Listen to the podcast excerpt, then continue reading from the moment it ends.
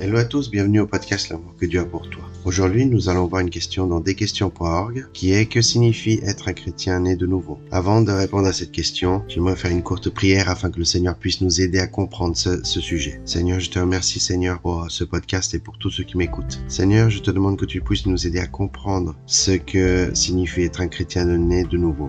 Dans le nom de Jésus. Amen. Le passage biblique couramment cité pour répondre à cette question est Jean au chapitre 3 verset 1 à 21. Le Seigneur Jésus-Christ s'adresse à Nicodème, un éminent pharisien et un membre du Sanhédrin, principale autorité religieuse juive, qui est venu le voir de nuit pour lui poser des questions. Alors que Jésus, discutait avec Nicodème, il lui dit en vérité, en vérité, je te le dis, à moins de naître de nouveau, personne ne peut voir le royaume de Dieu. Nicodème lui dit, comment un homme peut-il naître quand il est vieux? Peut-il une seconde fois entrer dans le sein de sa mère et naître Jésus lui répondit, en vérité, en vérité, je te le dis, à moins de naître d'eau et d'esprit, on ne peut entrer dans le royaume de Dieu. Ce qui est né de parents humains est humain, et ce qui est né de l'esprit est esprit. Ne t'étonne pas que je t'ai dit, il faut que vous naissiez de nouveau. Jean chapitre 3, au verset 3 à 7. L'expression né de nouveau signifie littéralement né d'en haut. Nicodème avait un, un besoin réel. Il avait besoin d'un changement intérieur, d'une transformation spirituelle. La nouvelle naissance, le fait d'être né de nouveau, est un acte de Dieu par laquelle la vie éternelle est accordée à la personne qui croit. 2 Corinthiens au chapitre 5 au verset 17, Tite au chapitre 5 au chapitre 3, 3 pardon, au verset 5, 1 de Pierre au chapitre 1 au verset verset 3, 1 de Jean chapitre 2 au verset 29, au chapitre 3 verset 9,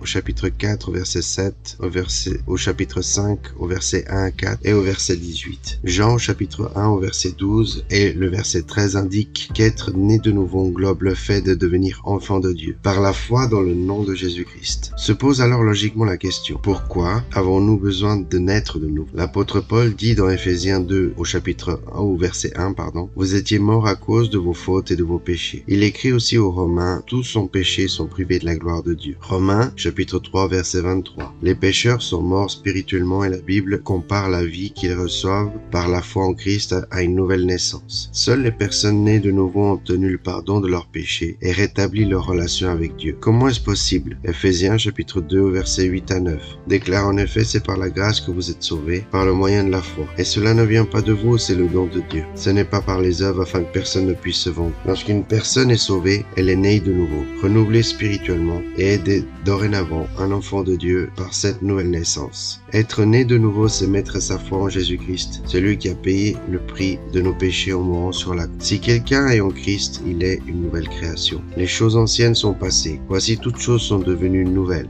2 Corinthiens chapitre 5 verset 17.